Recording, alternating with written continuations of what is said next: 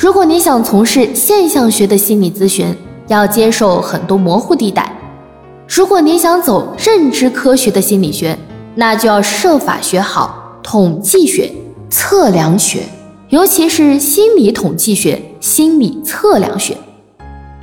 说这么多，我的意思是，你要对你热爱的专业有如此深入浅出的了解。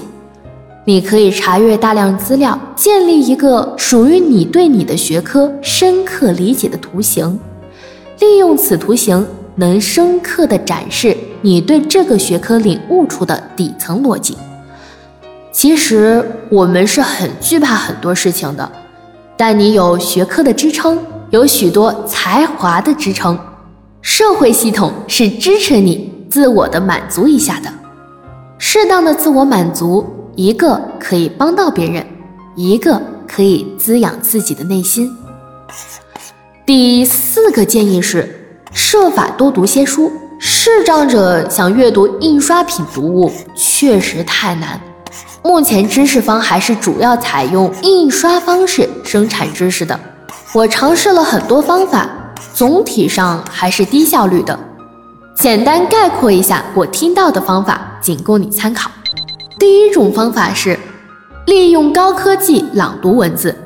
我的一个盲人朋友手上有两副眼镜，都是用来阅读印刷品文字的，但错误率极高，而且拍照技术也是有要求的，所以他基本上都让他们睡觉，除非实在是要应急某方面的知识。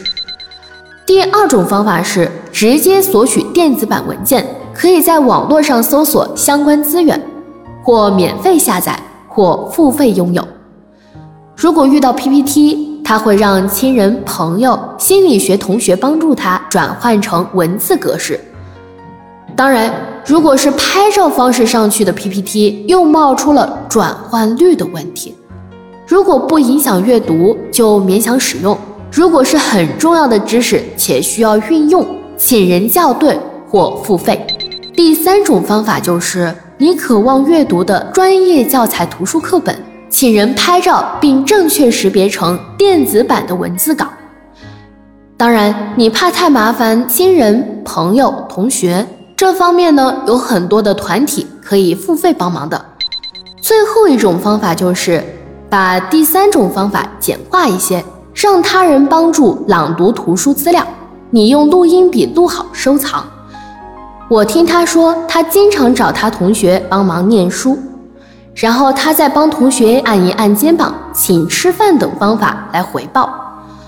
当然，读书虽然是主要的，但是更重要的是，他和同学建立了一种人际互动的模式，而整个过程他是快乐的，快乐收获了知识和长期与不同的同学交往，了解每一个人的个性。帮助他理解人格方面的心理学知识，当然要注意第三种方法和最后一种方法。你要确定确实是在相关念书的软件上找不到相关书籍的音频资料才能使用，否则会给他人带来不悦。因为这两项工作实在很伤神，谨慎使用。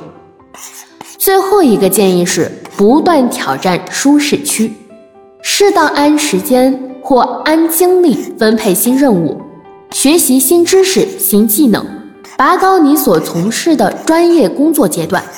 吾日三省是视障者能拓宽思路的砝码。经常三省什么呢？我觉得重点是要三省人生坐标。